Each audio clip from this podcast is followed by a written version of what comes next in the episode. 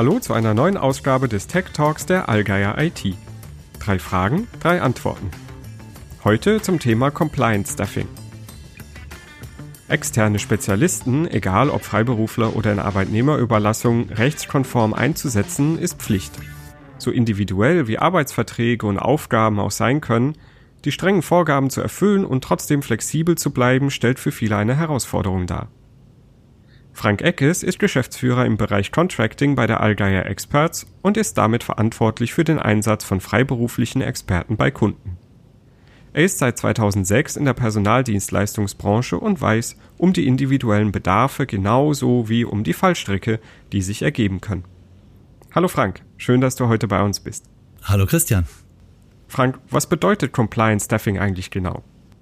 Naja, eigentlich heißt Compliance Staffing, ähm, dass man, wenn man denn schon externe Kräfte einsetzt, externe Fachkräfte einsetzt, dass man sie in der richtigen Form und in der richtigen Art und Weise einsetzt. Klingt jetzt alles ein bisschen technisch, aber ähm, grundsätzlich muss man sich für die richtige Vertragsart entscheiden. Also nehme ich äh, jemanden in Arbeitnehmerüberlassung, nehme ich einen freiberuflichen Experten ähm, oder sollte ich mich doch eher um eine Festanstellung kümmern?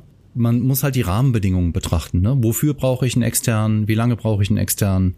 Passt die Aufgabe dann entsprechend zu der Vertragsart, wie ich den externen einsetze? Wenn man alles das betrachtet, dann kommt man zu einem, ja, zu einem Compliant Stuffing, nämlich so, dass der externe auch rechtlich auf die, auf die Aufgabe passt, die man ihm dann geben will.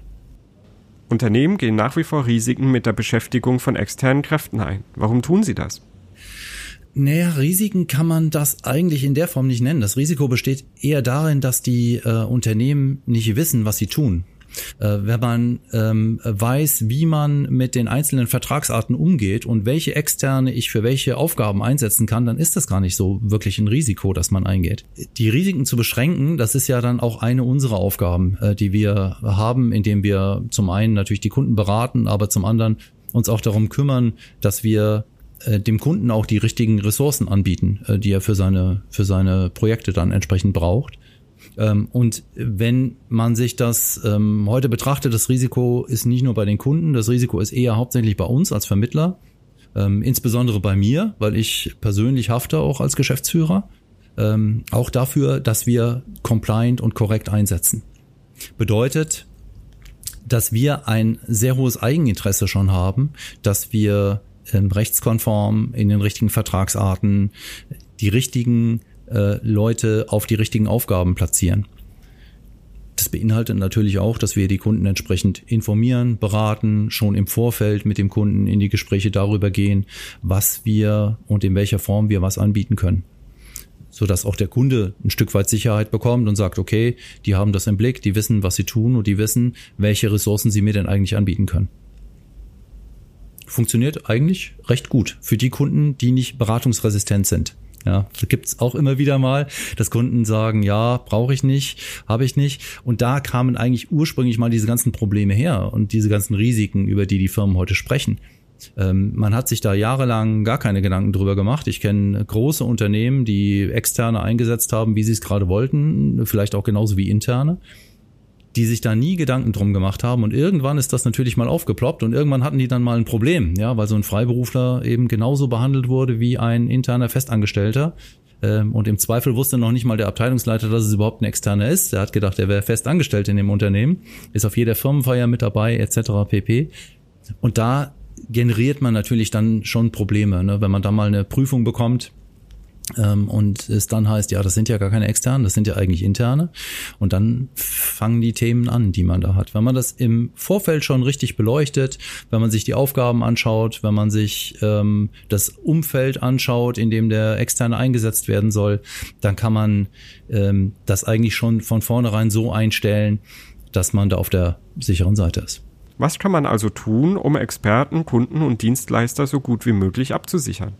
Ja, habe ja eben schon mal gesagt, also Beratung ist das eine, hm, dass man sich äh, anschaut, welche Aufgaben übernimmt so ein Externer, was kann er tun, äh, wie kann er es tun und wie setzen wir die Externen entsprechend ein.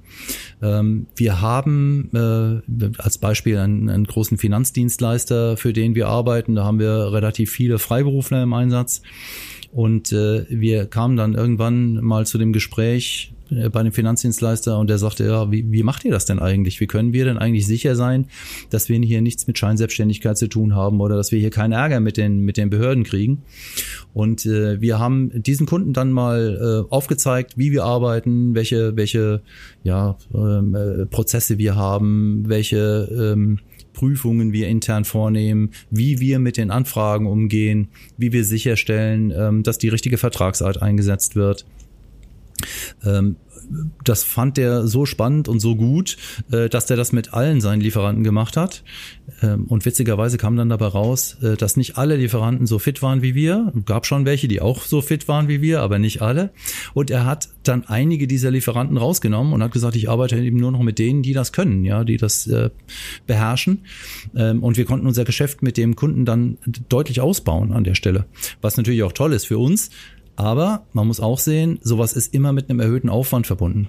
Das heißt, wir müssen Prüfungen vornehmen, wir müssen immer aktuell Prüfungen vornehmen. Das heißt, wir müssen uns an den aktuellen ähm, ähm, Gerichtsurteilen oder Rechtsprechungen orientieren, passen dann entsprechend unsere Prozesse, unsere Prüfungen, ähm, unsere Vorgaben an, haben das dann auch in Systemen schon hinterlegt, ähm, so dass auch die Vertriebskollegen, die dann den Kunden beraten, schon am Telefon quasi das schon eingeben können, äh, bekommen dann mit einem Punktesystem äh, versehene ähm, Ergebnisse, ja, ob, ob ein Projekt äh, äh, zum Beispiel für einen Freiberufler geeignet ist oder nicht, oder ob man das eher mit einem Festangestellten oder mit einem temporär Beschäftigten lösen kann.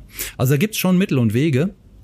Und äh, wie gesagt, Beratung ist alles. Wir haben die Prozesse ohnehin implementiert. Das heißt, die Kunden, die mit uns arbeiten, die müssen sich auch an diese Prozesse ein Stück weit halten. Ähm, hilft uns allen, hilft ähm, sowohl den externen Beratern, die auf der sicheren Seite sein können, hilft unseren Kunden, die sich sicher sein können und hilft letztlich natürlich auch uns, äh, insbesondere mir, wie gesagt, weil ich ja äh, da entsprechend mit der Haftung auch dahinter stehe.